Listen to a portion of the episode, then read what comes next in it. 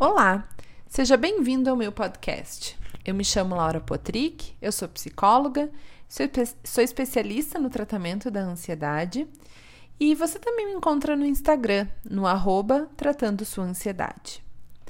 Hoje eu vim aqui para a gente falar sobre os pensamentos intrusivos, porque eles persistem tanto. E eu vou falar com vocês através da metáfora dos dois cérebros. Então vamos lá. A parte consciente do seu cérebro é o seu eu inteligente. É essa parte de você que sabe onde você está e o que você está fazendo. A parte capaz de fazer planos para o futuro e que pode avaliar diferentes alternativas para decidir o que comer na hora do lanche, por exemplo. Vamos chamar essa parte de cérebro julgador. Grave isso. Do outro lado, a gente tem a parte do seu cérebro que lida com a ameaça. O seu trabalho é alertá-lo quanto a perigos em potencial. Ele não é inteligente e não consegue diferenciar o que é real do que é imaginado.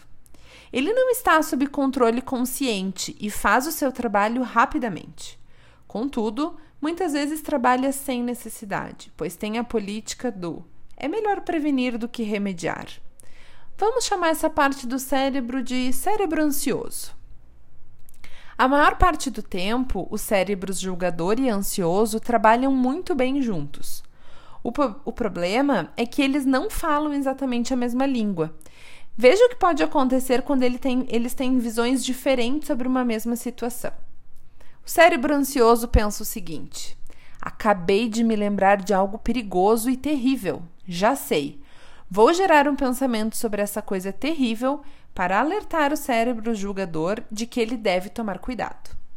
Aí o cérebro julgador pensa: Oh, não! Acabei de ter um pensamento horrível. Esse pensamento deve significar alguma coisa. Ele deve ser verdadeiro. Eu preciso parar de ter esse pensamento ou me, livrar dele de alguma forma. Esse pensamento é perigoso. E aí o cérebro ansioso pensa: eu, tenho, eu tinha razão. Eu sabia que esse pensamento era importante. Eu conheço bem o meu trabalho e preciso produzir mais desses pensamentos para garantir nossa segurança. E aí o cérebro julgador continua: Não, não! Chega desses pensamentos terríveis. Eu preciso me afastar deles, ou evitá-los, ou me distrair. E aí o cérebro ansioso segue. Mais uma prova de que eu tinha razão. Aqueles pensamentos devem ser muito importantes para o cérebro julgador. Estar, está querendo tanto se livrar deles. Acho melhor produzir mais alguns. E aí, o cérebro julgador pensa: esses pensamentos terríveis não vão parar. O fato de eu ter esses pensamentos diz o que a meu respeito. Eu devo ser uma pessoa má para tê-los. Deve significar que eu sou fraco. E aí o cérebro ansioso segue. O cérebro julgador está ficando realmente afetado por aqueles pensamentos. Eles devem ser muito importantes, então. É melhor eu continuar produzindo sem parar. E assim a história continua.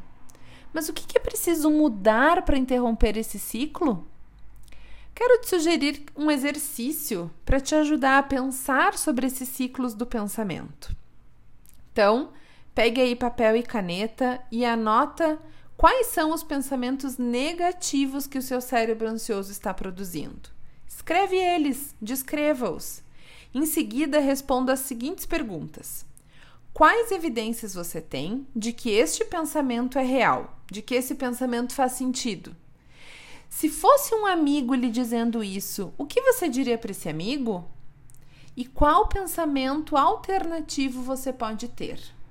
Então, você vai anotar o seu pensamento negativo, vai anotar as respostas dessas perguntas e vai agir a partir disso. Vai agir analisando os seus pensamentos. Tenha essa metáfora sempre em mente e analise os seus pensamentos. A sua mente mente para você. E se você quiser aprender mais sobre como lidar com seus pensamentos, acesse o site tratandosuansiedade.com.br. Até a próxima!